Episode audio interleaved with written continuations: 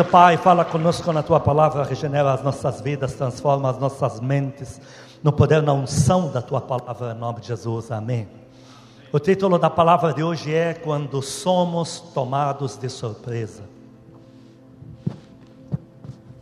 Todos nós enfrentamos problemas. Quando o Senhor Jesus falou no mundo tereis aflições, mas eu já venci o mundo, o resultado final é garantido. Isso já nos prepara que nesta vida rodeada de tanta gente que não está regulando bem da cabeça, tem gente que nos inventa problemas quando podia nos criar soluções. A gente fica preparado que alguma coisa pode vir. A gente às vezes está, sei lá, sentado numa cadeira, sente um fisgar no braço. Às vezes até imagina o pior, será que não é uma doença que já.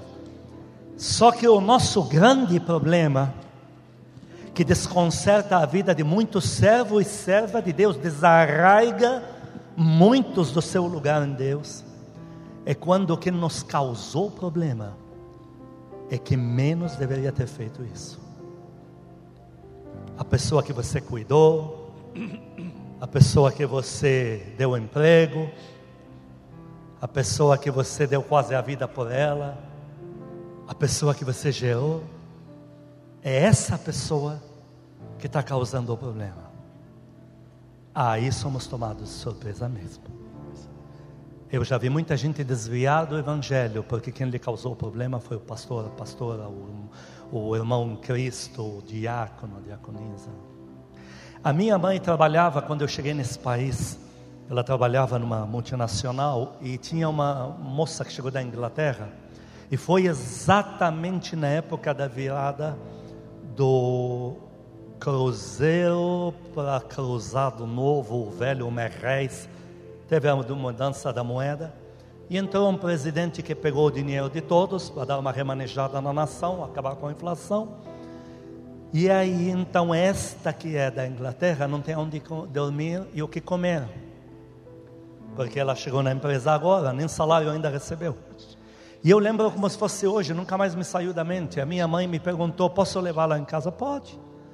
Então a minha mãe se tornou uma mãe biológica para ela, de pôr ela no carro depois do serviço e levar ela na nossa casa. Come em casa, dorme em casa, toma banho em casa e vai com ela trabalhar. Essa moça chegava na empresa e ficava confrontando a minha mãe na frente do presidente da empresa e da diretoria constituída para derrubar ela. E eu achava, tudo bem, não achava que minha mãe estava soltando, minha mãe não era, não andava por duas vias, mas eu achava que tem alguma desinformação. E eu fui tentar chegar perto para averiguar a informação, e era exatamente isso. A moça chegava na empresa e queria achar brecha da minha mãe para derrubar ela. E chegava em casa, uma santa para dormir, para tomar banho, para não soltar como ela sofreu na vida. E nunca mais me saiu da mente isso. Exatamente quem tentou destruir a tua vida é exatamente quem você deu dinheiro, deu emprego, deu afeto, deu é, discipulou, não sei. Para isso nós não estamos preparados. É nisso que perdemos a estrebeira, é nisso que saímos do nosso lugar, como diz em Eclesiastes 10:4, se levantou contra você não sei o que quem, não sai do teu lugar. O silêncio desfaz grandes erros. É aí que a gente sai do lugar. Eu vou te mostrar agora, à luz da palavra, os personagens que montaram toda a nossa fé.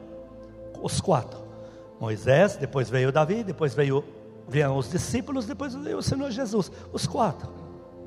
Você vai encontrar os quatro que montaram a nossa fé. Eles foram tomados de surpresa, porque quem tentou destruir eles não foi o inimigo previsível, o cara que deveria ser o inimigo foi o cara que deveria ser o irmão, o pai. Começando, queridos, pela história de Moisés. Em Atos capítulo 7, versículos 24 a 29, abre a tua Bíblia, nós, a você que me assiste agora e outra vez me ouve de alguma forma, nós combinamos que para acompanhar a palavra de Deus, nós não vamos fazer isso via um app chulo de um celular ou um software de um computador. Pega uma Bíblia na mão Deixa os teus dedos folharem as páginas do livro da vida eterna. Esse toque é muito importante para você. Pega uma Bíblia. Mas, pastor, eu não conheço. Fica já na primeira, segunda página. Sempre temos o índice. Fica com o dedo ali. Falei o nome do livro, você já vai no número da página, você chega antes de nós. Vamos para Atos 7, 24 a 29, vamos ver o contexto de Moisés. Atos capítulo 7, de 24 a 29.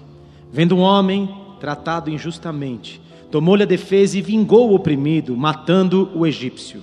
Ora, Moisés cuidava que seus irmãos entenderiam que Deus os queria salvar por intermédio dele. Eles, porém, não compreenderam. No dia seguinte, aproximou-se de uns que brigavam e procurou reconduzi-los à paz, dizendo: Homens, vós sois irmãos, por que vos ofendeis uns aos outros? Mas o que agredia o próximo repeliu, dizendo: Quem te constituiu autoridade e juiz sobre nós? Acaso queres matar-me como fizeste ontem ao egípcio? A estas palavras, Moisés fugiu e tornou-se peregrino na terra de Midian, onde lhe nasceram dois filhos. Moisés estava na casa de Faraó. O prestígio dele era supremo, desde que não mexesse com o egípcio, desse provas de ser inimigo da nação. Ele está no gueto judeu. Raramente um egípcio entraria ali. Se entra ali porque está fazendo negócios ilícitos. E aí Moisés está vendo o povo dele sendo maltratado na escravidão dura do Egito. Ele está no gueto onde o único egípcio que existe no cenário é aquele que Moisés vai matar, porque esse egípcio está maltratando um judeu. Moisés, olha o prestígio. Você não tem o governo, o presidente da república, você tem um imperador chamado Faraó, e você tem um filho dele, da sua raça, que quer defender, que não quer um aliado desse. E Moisés arrisca toda a sua posição, sua própria vida. E sabendo que nenhum egípcio vai ousar bater, uh, nenhum judeu vai ousar defender, porque esse egípcio é algum corrupto, algum agiota, alguma coisa que não rolou e está batendo no, no, no judeu. Ele disse assim: Eu posso. Vocês não têm coragem, eu entendo, mas eu posso. E aí ele vai lá e mata o único egípcio que existe no cenário. No dia seguinte, Moisés está na casa dele, está entre os irmãos da fé dele, está no gueto judeu. E um judeu diz para ele: Todos nós já estamos sabendo, lá já estão sabendo. Então eu te pergunto: quem é que contou para os egípcios que Moisés matou um egípcio e sumiu com ele? Você tem inteligência, você tem Espírito Santo foi um judeu, a troca de prêmios. Quando diz aqui em Atos, não o compreenderam, no original, o traíram. Moisés estava dizendo: Eu estou do lado de Faraó, eu vou armar algum golpe aqui para tirar vocês daqui. Porém, os seus irmãos o traíram. Então Moisés agora, ele está com toda a chama, diga comigo, chama do início você não pode deixar ninguém matar isso. Ele está com a chama do início. Aqui está dizendo em Atos que ele está querendo fazer para arrebentar. Ele está querendo que Deus use, porque a mãe educou ele lá, a mãe biológica verdadeira, judia. Filho, olha a miséria que vivemos aqui. Mas Deus falou que você é o único que se salvou da, da, dos meninos da tua idade para você nos libertar. E olha onde Deus te colocou do lado de Faraó. Logo, logo vem algum anel de autoridade e você arma alguma coisa e livra a gente. Moisés está lá com a chama para fazer acontecer. Como já vi muito filho de Deus querendo fazer acontecer, pastor, estou orando, estou jejuando, estou para. Mas Moisés descobre que quem traiu ele é exatamente por, por quem ele arriscou a vida. A troco de quê? Uns prêmios do Egito? O que vocês me dão para eu contar o maior segredo da corte? Matou em Moisés o chamado. Moisés não fugiu para salvar a sua vida, ele fugiu do chamado. Como que diz? Quero que se dane. Eu vou agora cuidar da minha própria vida. Tanto é que quando Deus vem chamar Moisés, ele diz: Eu não vou, porque há uma ferida aberta. Ele, na indireta, estava dizendo: Aquele povo não merece. Olha onde eu fui parar. Eu não vou. Eu já vi muito crente cheio do Espírito Santo, hoje está apático. Cadê as idas ao monte? Cadê a vida de oração? Não, não é bem assim. Eu percebi que eu estava exagerando. Quando me vem com papo que estava exagerando, estava exagerando? Existe exagero em orar, jejuar? Está ficando louco? Aí você corre atrás, tem uma ferida. E essa ferida não veio de uma mãe endemoniada, porque às vezes a mãe biológica é a, mais, a única jararaca na família. Veio de um irmão na fé, veio do pastor, da pastora, veio. A traição veio da onde você menos esperava. E essa palavra me foi dada por Deus por causa de tudo que Deus vai nos entregar agora. E Deus quer toda a casa firme, você aí no mundo que está podendo pela internet me ver, não importa o canto que você está você vai retomar a chama de, do início, vai tirar quem te traiu da frente e vai voltar a focar no amado Espírito Santo. Quantos dão glória a Deus bem forte glória aqui? Glória a Deus. E Deus é Deus para restaurar os seus feridos, porque Deus conseguiu restaurar Moisés. E Deus conseguiu fazer Moisés devolver o povo para o lugar onde tinha que ser, que é o que era prometido a Abraão. Aplaude a Deus por isso, aplaude. Há uma chama em você que não pode deixar de arder. Às vezes você vai ver em família, quem mais quer destruir a vida da irmã é a irmã dela.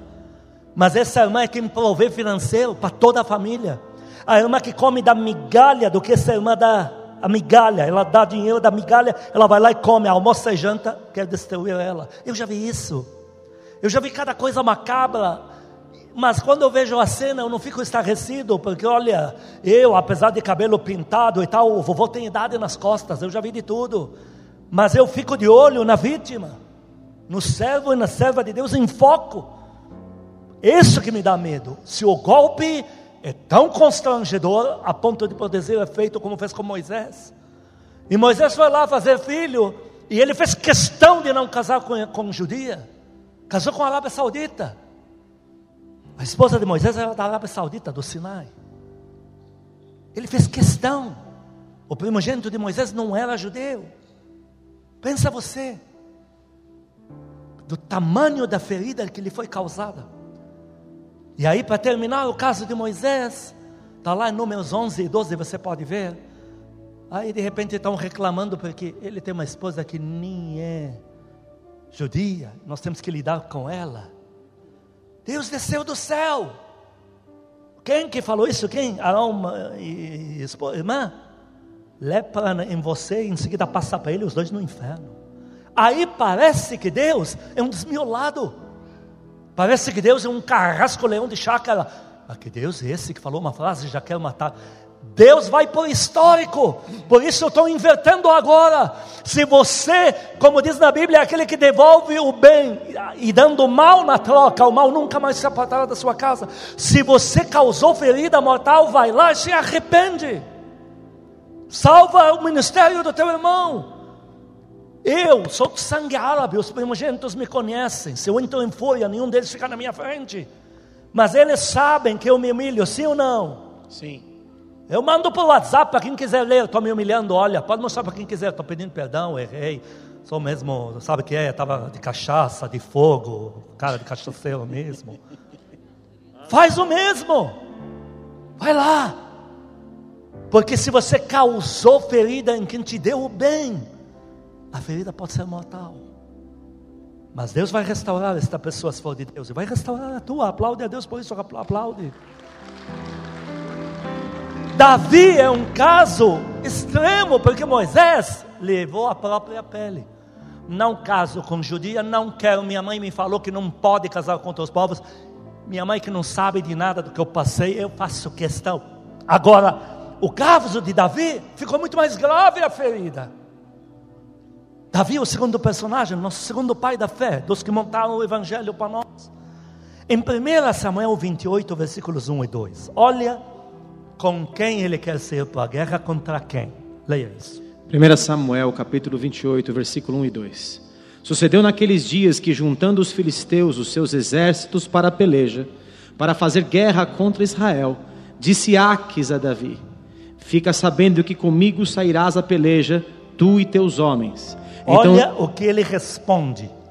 Então disse Davi a Aques: Assim saberás quanto pode o teu servo fazer. Disse Aques Olha a Davi. Olha só. Por isso que... Aques está indo guerrear contra o único lugar que Davi foi ungido para proteger.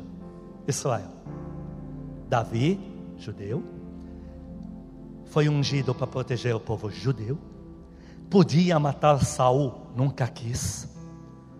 Saul tinha que ter morrido na mão de Davi. Davi, não, eu não toco ungido. Nunca ninguém chamou Davi para defender coisa nenhuma, ele sozinho. Ah, tem uma frente de batalha?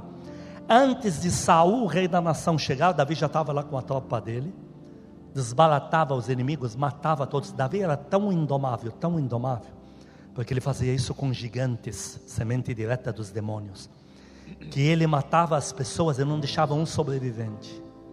Ele era conhecido. Entrou numa guerra com ele, tenha certeza que você vai ganhar, porque ninguém vai voltar vivo, e ah, depois ele vai pegar toda a família. E ele punha as pessoas em arame farpado, ligava em charretes, e começavam os charretes a andar para lá e para cá, e a pessoa ia agonizando, os gigantes iam agonizando, para dar exemplo em todo o Oriente Médio. Esse era Davi. Davi agora está morando no meio dos filisteus, o rei dos filisteus, que junta as clãs, está indo matar os judeus. E diz Davi, você vai comigo? Davi diz, pode ficar de olho para você fazer, ver o que eu vou fazer com esses caras. Dá liga uma conversa dessa. Dá liga. Ainda no capítulo 29, o próximo capítulo, versículos 1 e 2. 1 Samuel 29, versículo 1 e 2. Ajuntaram os filisteus todos os seus exércitos em Afeca, e acamparam-se os israelitas junto à fonte que está em Jezreel. Os príncipes dos filisteus se foram para lá com centenas e com milhares, e Davi e seus homens iam com Aques na retaguarda. Na retaguarda, na posição onde nenhum judeu pode passar com vida, não pode escapar. É onde Davi está. Ele quer, ele falou: Eu vou dar prova, você vai ver quem sou eu agora. Pessoa que é meio zenóia, assim, que não tem noção de Bíblia nenhuma, fala: Nossa, esse cara está meio de cachaceiro. Como é que Deus ungiu um cara desse? Não, não, não. O que levou Davi a fazer isso? E tem mais. Só Deus conseguiu impedir Davi de fazer essa loucura. Ninguém podia. Os próprios filisteus tinham medo dele. Ele está lá no meio deles. Eles sabiam que se ele fica enfurecido, não sai um vivo. Então só há um ser na terra, no céu, que pode parar da vida e fazer essa loucura. Esse é o tamanho do amor de Deus. Se chama Deus. Só Deus podia parar de vida, da vida essa loucura. Em 1 Samuel ainda 29, nós vamos ler 4, 7 e 8. Qual manobra Deus usa para paralisar Davi? 1 Samuel 29, versículo 4. Porém, os príncipes dos filisteus, muitos se indignaram contra ele e lhe disseram: Faze voltar este homem, para que torne ao lugar que lhe designaste, e não desça conosco a batalha, para que não se faça nosso adversário no combate. Olha, Deus colocou aversão nos filisteus contra ele para pôr ele para fora da guerra. E ele não quer. Ele não quer. Pois de que outro modo. Leia se... o 7 e 8. 7 e 8. Volta, pois, agora e volta em paz, para que não desagrades aos príncipes dos filisteus. O rei Aques chega para ele e diz: oh, Davi, por favor, volta lá para, para os filisteus, lá, volta, volta. Você não vai participar da guerra. Deus usando o rei para acalmar Davi, para dizer: Você não vai participar dessa guerra. Olha a resposta de Davi, versículo 8. Versículo 8: Então Davi disse a Aques: Olha o que ele disse. Porém, que fiz eu? Como eu não vou para a guerra? Ele ainda está brigando com raiva, porque ele queria acabar com os judeus até o último. E fico na retaguarda, quero ver se um escapa vivo. Como eu não vou para a guerra? Que história é essa? Continua lendo. O que achaste no teu servo desde o dia em que entrei para o teu serviço até hoje, para que não vá pelejar contra os inimigos do rei, o meu senhor? Olha o que ele diz. Davi foi ungido para ser o imperador do Oriente Médio, todas as nações debaixo do pé dele. Agora ele diz: Eu tenho um rei, é você, Aques, você dos filisteus que eu lutava, agora você é meu rei. E os inimigos seus eu vou acabar com eles. O que leva Davi a fazer isso, igreja? Lamento te dizer que não foi o previsível. Porque desde o dia que Deus ungiu Davi, nunca ninguém conseguiu ferir Davi nem com estilingue. Davi desceu de mão abanando, olhando para um, um, gigante de quase 4 metros de altura, 3 metros 60 mais ou menos. Gladiador que vive quase 200 anos de idade, gladiador de arena. Falou, rapaz, vou rasgar você em dois, sabe onde você foi se meter? Ele falando para o cara, Sabe que se for se meter nessa aí que você vem aqui para brigar de um a um? Se prepara, vou tirar a tua cabeça daí. Deus falou ungir Davi e nenhum inimigo pode importunar. Diz aonde Davi ia, o Senhor lhe dava a vitória. Davi era tão temido, gente, tão temido, que a maior potência do Oriente Médio, que era o Iraque, Babilônia, correu e encheu o cara de presentes. E os presentes eram anuais para não figurar no tesouro como impostos. Então mandava como presente antecipado, antes dele pedir. O rei do Egito correu fazer amizade com Davi. Toda a história está escrita na Bíblia. Correu fazer amizade. O rei do Líbano, de Tiro, que era a cidade mais rica do globo. Meu, cara, Hirão virou amigão. Davi passava as férias dele na minha cidade de Tiro. Mimo até o que você quer. Ungiram você a rei. Eu vou fazer o palácio, eu vou trazer para você cedro lá de cima. Davi nunca, olha, os inimigos previsíveis nunca não conseguiram causar em Davi nenhuma surpresa. Mas o que é que arrebentou com esse homem? Os de dentro. O povo que ele protegia era o povo que perseguia ele para matá-lo. O Saul que ele protegia era o Saul que pôs a cabeça a prêmio. Aquilo, como dizem, ninguém tem sangue de barata, foi subindo, foi subindo. E de repente você começa a encontrar na Bíblia indícios de um homem que já está ferido, está rejeitando o chamado dele, está dizendo: O Senhor é meu rei, viu? Eu tenho um rei, eu dou a vida por você. Alguém que lê assim de ponta solta vai dizer, mas como? Só que olha o que produz para o inimigo imprevisível. Os próprios irmãos de dentro amarguraram tanto a vida dele, quase 20 anos, diabo desgraçado. Eu vivendo na melhor terra do mundo nesse Brasil, que eu amo de paixão, 14 anos não podia ir para o meu Líbano, eu já tenho até hoje trauma. Imagina Davi fugindo de deserto em deserto, 20 anos, dizem os historiadores. Eu não tenho como provar. Eu! Dizem que é 20 anos, são 20 anos. Amargurando a vida dele. O homem que está com a maior cabeça a prêmio. Davi perdia a cabeça com indícios como de Nabal. Ali ele já disse que não está bem. Você vê um cara de Nabal que ele protegeu o rebanho, agora ele, pede para ele nos dar uma comida, que é uma honra para Nabal. Quer, esse cara. O quê? Vou matar ele com a família inteira, que não tem culpa de nada. Indício de alguém que o tempo deixou marcas. E agora Davi não quer o chamado, quer matar até o último judeu, como pode? Pode. A ferida imprevisível, ela faz isso. Ela faz o cara parar, porque se Davi tivesse orando como orava antes, ele nunca falaria isso. Nunca faria isso. É notório alguns frutos já mostram como ele está. Ele não está mais orando, não está pondo a estola sacerdotal que era dele, falando com Deus que ouvia ele.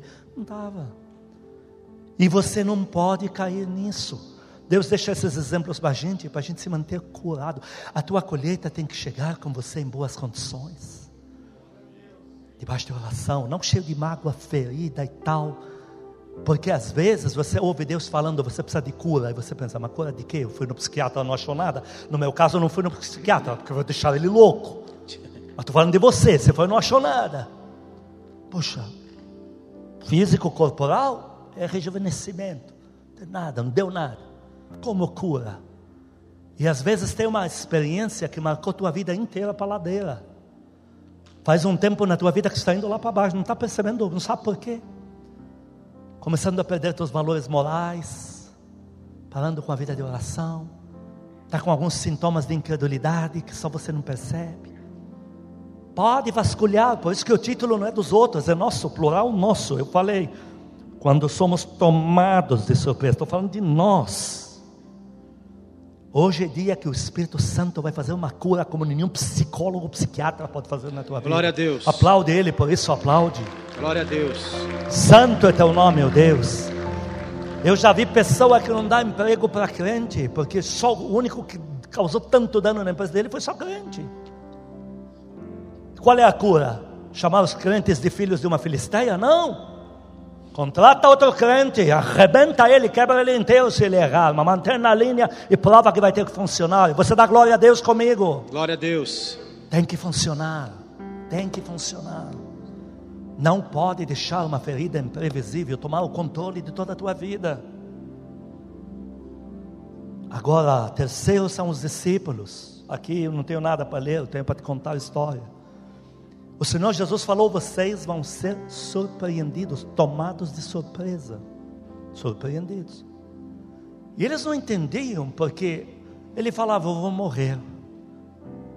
Mas como vai morrer? O Senhor falou para nós que é o Senhor da vida, que ninguém pode tomar a vida de ti, que o Senhor veio do Pai e não morre. Não bate a informação, não dá liga. Mas como vai morrer este homem que o mar, naquela fúria das, das ondas, pular em metros de altura, este homem que ficou de pé deu um grito, até o mar se, se acalmou imediatamente. Como que morre um cara desse? E para piorar, ele falou, ô oh, Judas, o que tens a fazer, faça logo. Disse que eles acharam que ele tinha falado, Judas, vai comprar pão. Mas como é que eu vou morrer se ele mandou Judas a comprar pão, ele que sabe tudo do amanhã? Não dá liga. Eles não estão preparados. E eles estão do lado do Senhor deles. E quem aparece? O comprador de pão, o Judas. Só que ele aparece com um de soldado. Vocês todos lembram o que essa experiência causou neles? O que, que o Senhor Jesus falou? Vai se cumprir em vocês, fere o pastor, espalha o rebanho. No original, fere o pastor e toma de surpresa o rebanho. O tomar de surpresa é esse resquício que estamos tratando aqui. E foi dito e feito do jeito que ele foi tomado, eles não estavam preparados, porque quem veio matar o Senhor Jesus não foram os demônios, não foi o diabo, não foi o, o, o de outra nação, foram os seus irmãos, foram as pessoas que um deles, digamos, porque já era, era orador do Sinédrio, era do, dessa coisa da lei. Puxa, um deles, a família, da minha filha morta lá de 12 anos, ele vai lá, ressuscitou. O outro que a filha era paralítica, saiu andando. O outro que o filho estava morto lá, e o Senhor ressuscitou ele na própria tumba fria lá e mandou levantar e ir embora. Era esse povo que estava matando, ele estava ali para buscá-lo. E Judas?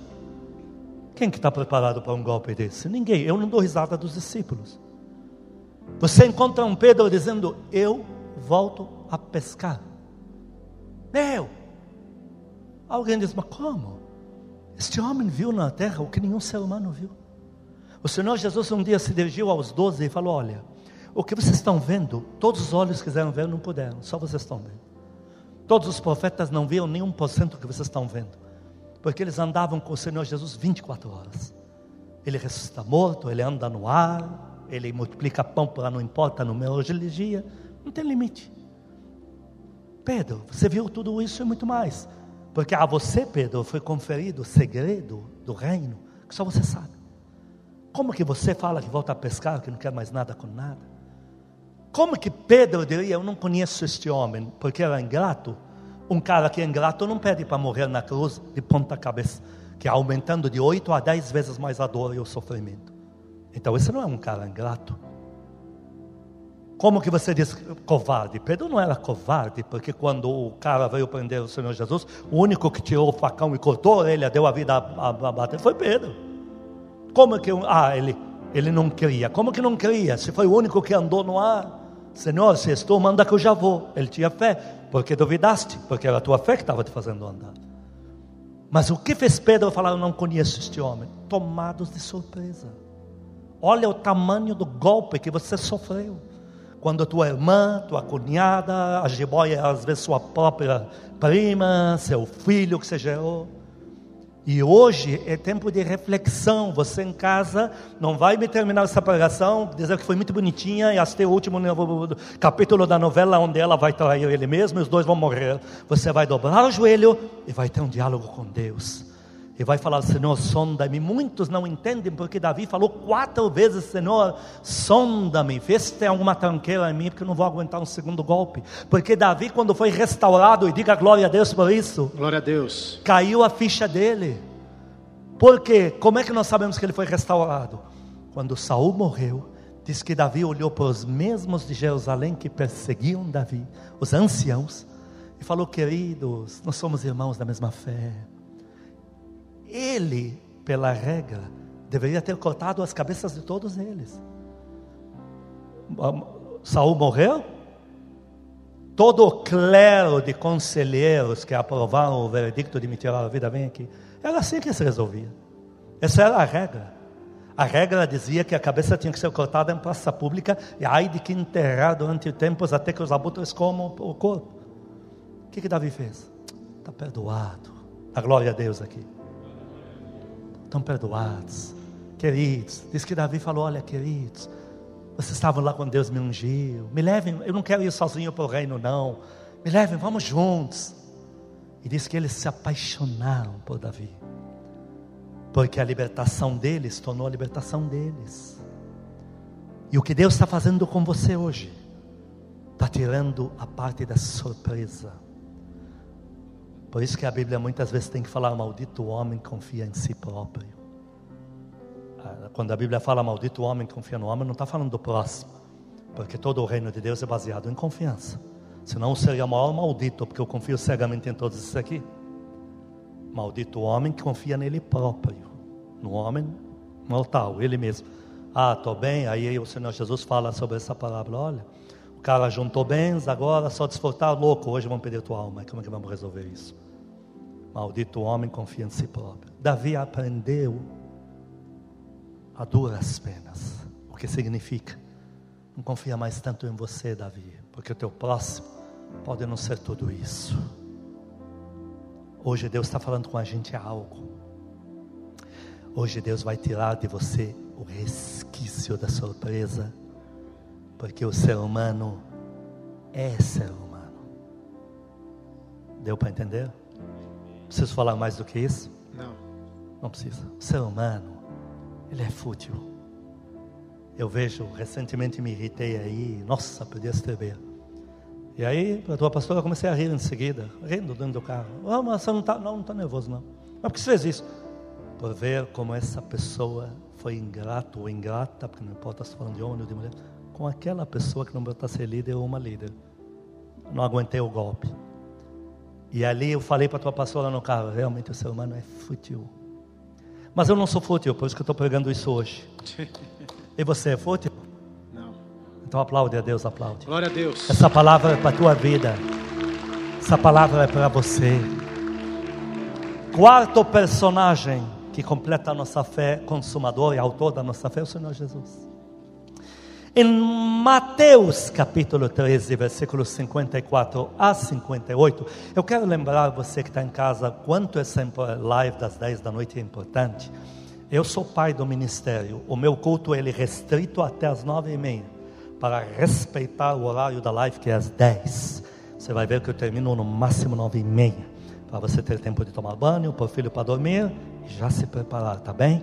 Vamos lá. Leia para mim Mateus 13, 34, 54 a 58. Mateus capítulo 13, 54 a 58. E chegando à sua terra, ensinava-os na sinagoga, de tal sorte que se maravilhavam e diziam: De onde lhe vem esta sabedoria e estes poderes miraculosos? Ele ressuscitando o morto, curando todos os enfermos, demônio berrando aos gritos e saindo das pessoas, e a pessoa voltando ao normal para sua casa. Continua. Porém, Não é este, 55, não é este o filho do carpinteiro? Não se chama sua mãe Maria e seus irmãos Tiago, José, Simão e Judas? Não vivem entre nós todas as suas irmãs? De onde lhe vem, pois, tudo isto? ah, então tem um grupo pasmo, maravilhado, extasiado. O que, que é isso? Nunca vi isso. Tem outro grupo que está com minhoca na cabeça. Ué, aí, quando eles se referem a ele e ficam perplexos, eles dão nomes.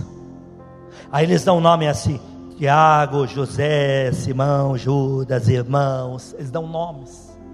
Continua. 57. Escandalizavam-se nele Como alguém pode se escandalizar num homem que não pede um real, não quer uma honraria, não quer um louvor para si, cura os seus enfermos, de, o que a medicina nunca fez na vida, ele faz para você em segundos e não te pede nada, passa toda a sua vida só para você ser feliz. Como que alguém pode se escandalizar de um homem desse, eu te pergunto? Da onde vem isso? Continua. Jesus, porém, lhes disse: Não há profeta sem honra, senão na sua terra e na sua casa. E na sua Casa. Ah, você começou a ver de onde vem isso? 58. E não fez ali muitos milagres por causa da incredulidade deles. Por que estavam tão perplexos sobre ele? Porque o inimigo se chama diabo, saci, essa criatura viu que está há dois mil anos preso lá embaixo. Não consegue parar ele. Os demônios chegavam para o Senhor Jesus no atacado. Para tentar o Senhor Jesus não podia ser o general, tinha que ser o chefe do inferno número um, o diabo, e saiu rastejando da frente dele. Quem que para ele? Os gregos que deveriam prendê-lo correram, por favor, venha até nós, para a gente negar a deusa Diana e pôr o teu Deus no lugar. Os árabes que deveriam se levantar contra ele, em nome de três demônios que se adoravam na minha região, foi aonde a mais sua fama correu, foi pelo Líbano, pela Síria, chegou até o Iraque depois. Ninguém para ele. Mas aqui você viu quem parou ele e você viu a decepção. Seus irmãos. Exatamente os irmãos. Você acabou de ver os nomes deles? Saindo e falando mal dele de canto em canto. É a irmã falando mal da irmã, é o pai difamando o filho que loucura! E o Senhor dizendo, porque ele podia fazer milagres, ele podia fazer o que quisesse, porque disse que ali ele fez milagres, mas ele não quis continuar. A decepção foi dele, porque ele veio como ser humano, limitado a sentimentos como nós, tentado, não é provado, tentado, quase para cair. Ele viu o golpe na sua própria pele, está lá em Marcos 3, 20 e 21. Olha quem são os irmãos, olha. Marcos capítulo 3, 20 e 21. Então ele foi para casa. Não obstante, a multidão afluiu de novo, de tal modo que nem podiam comer. Dá glória a Deus por isso. Glória a Deus. Você estando aqui sabendo que o Senhor Jesus está na praça da céu, o que você faria agora? Correndo. O que você faria agora? Ia Você vai assistir uma novela? Mas olha a continuação no 21. Versículo 21. E quando os parentes de Jesus ouviram isto, saíram para o prender, porque diziam: está fora de si. Tá louco? Vamos pôr ele no manicômio. Queriam pôr ele no manicômio. Bloquearam toda a obra dele na cidade. Todos os anos, três anos afinco ali. Ele nunca mais quis entrar naquela cidade. Ele nunca mais quis fazer um milagre lá. A ferida foi tamanha. Nunca mais. Ele falou: fez alguns milagres para provar quem sou eu, o calibre que eu tenho. Mas eu não vou fazer mais porque exatamente a ferida vem desses irmãos. E por isso que o tema é, repetindo pela terceira última vez, quando somos tomados de surpresa. E os irmãos difamando ele na cidade, na região. Não houve ele, o cara é um louco. Desde quando loucura cura paralítico? Desde quando? Desde quando loucura te recita o Velho Testamento de cor? O menino, aos 12 anos, confundia os chefes da lei, porque ele sabia mais o Velho Testamento do que eles. Como pode ser louco?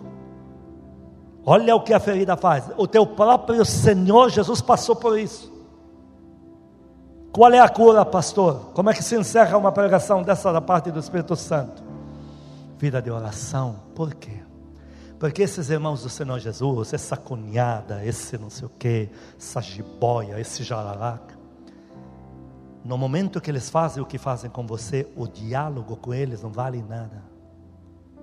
Não adianta discutir. Quando uma pessoa que menos previsível na vida quer te causar a dor, não adianta ficar argumentando com essa pessoa. Não, mas tem que relevar. Não adianta. Porque tudo que você falar, eles ainda já estão obcecados pelo fruto. Igual um Judas. O Senhor Jesus é Ele que vai me trair, mesmo assim ele sai para trás. Não adianta. Nem o Senhor Jesus dialogou com Judas. Mas tem uma cura maior do que ficar querendo se justificar, argumentando. Porque mais você argumenta com essas pessoas, mais veneno põe dentro de você, menos você quer orar em seguida, menos você quer buscar a Deus, menos você crê no teu chamado. Eu vou te dar o remédio. Vida de oração. Glória a Deus. Papai do céu. Ele tem uma vingança. Como é que Deus se vinga deles? Levantando você. Aplaude a Deus por isso. Bem-aventurados sois vós quando essa turminha fizer tudo isso com vocês. Grande é o vosso galardão. Ele não está dizendo grande só quando morrer foram nas moradas celestiais. Ele diz: A quem tem honra, meu Pai confere. Glória a. Deus. Obrigado, Jesus. Aleluia. O Senhor Jesus não recebeu honra só no mundo espiritual, ele recebeu aqui. Os mesmos que crucificaram ele, os mesmos correram para ele dizendo: Eu aceito como meu, o meu único Senhor e Salvador. Aleluia. Vida de oração aos pés de Deus, pedindo cura, porque eles fizeram com você isso, porque eles já são doentes, eles não estão, eles já são, porque tem coisas que uma pessoa faz que já não é fácil. Não, não, não. Tem coisa que se diz, não, eu estava nervosa. Não, não, você não estava nervosa. Ninguém porque está nervoso diz isso. Isso aí já é o que você é mesmo. Já está desse jeitinho aí. Então eles já são doentes. Mas você não vai querer ser mais um. Então você vai para a vida de oração e pede cura. Espírito Santo me cura. Espírito Santo, estão falando que eu não valo nada, mas eu sei que o Senhor não desistiu de mim. Aplaude Ele por isso, aplaude. Aleluia. Espírito Santo, quando eu tinha dinheiro, eu ajudei todos eles. Agora que eu sou um irmão, uma irmã que precisa de ajuda, estão falando tudo isso. Mas eu ainda sei que as tuas reservas estão cheias para me honrar como tua serva, Aleluia. como teu servo. O Senhor ainda viu meus dízimos, minhas ofertas. A tua palavra diz que o Senhor mede meu coração no íntimo. O desfecho disso está na própria casa de Davi, própria casa do Senhor Jesus, Jesus filho de Davi, na própria casa. Jesus tido por louco, Davi tido por louco, Davi chamado de vagabundo, Jesus por louco. Mas foi mais que Deus levantou, foi Davi e Jesus, o Senhor Jesus.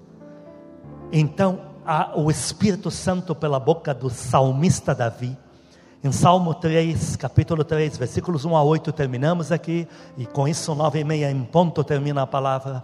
Vamos ler o Salmo capítulo 3. São as palavras de Davi, mas do Espírito Santo. Leia isso. Salmo capítulo 3. Senhor, como tem crescido o número dos meus adversários. São numerosos os que se levantam contra mim. Davi está vendo que o tempo passa e mais gente no Judeia contra ele. A quem ele defendia, mais gente quer pegar ele, quer prêmio, quer saber onde ele está para dizer para o rei: Olha, me dá o prêmio que eu já descobri onde ele está. E ele vai dizendo: Está aumentando o número dos meus adversários. Continua. São muitos os que dizem de mim: Não há em Deus salvação para ele. Diga: É ao contrário. É ao contrário. Diga isso: É ao contrário. É ao contrário. Mas é o que eles dizem de você. Ih, essa aí, a gente está falando dela. Ah, aquela igreja, você ainda vai lá. O Espírito Santo diz: A minha glória vai descer ali. Oh, glória. E vai ser vista pelo mundo inteiro. Aleluia. E você faz parte disso. Aleluia. Versículo 3. Porém, tu, Senhor, és o meu escudo. Quantos dizem eu creio? Eu creio. És a minha glória, o que exaltas a minha cabeça. Amém a isso. Diga Aleluia. amém a isso. Amém. Com, Com a minha voz, vai com lá. a minha voz clamo ao Senhor e Ele do seu santo monte me responde. A oração é a, é a solução, igreja. Deus ainda atende a oração de gente curada. Aleluia. E quem ora é porque é curado. Continua. Versículo 5: Deito-me e pego no sono, acordo porque o Senhor me sustenta. Quantos dizem eu creio? Eu creio.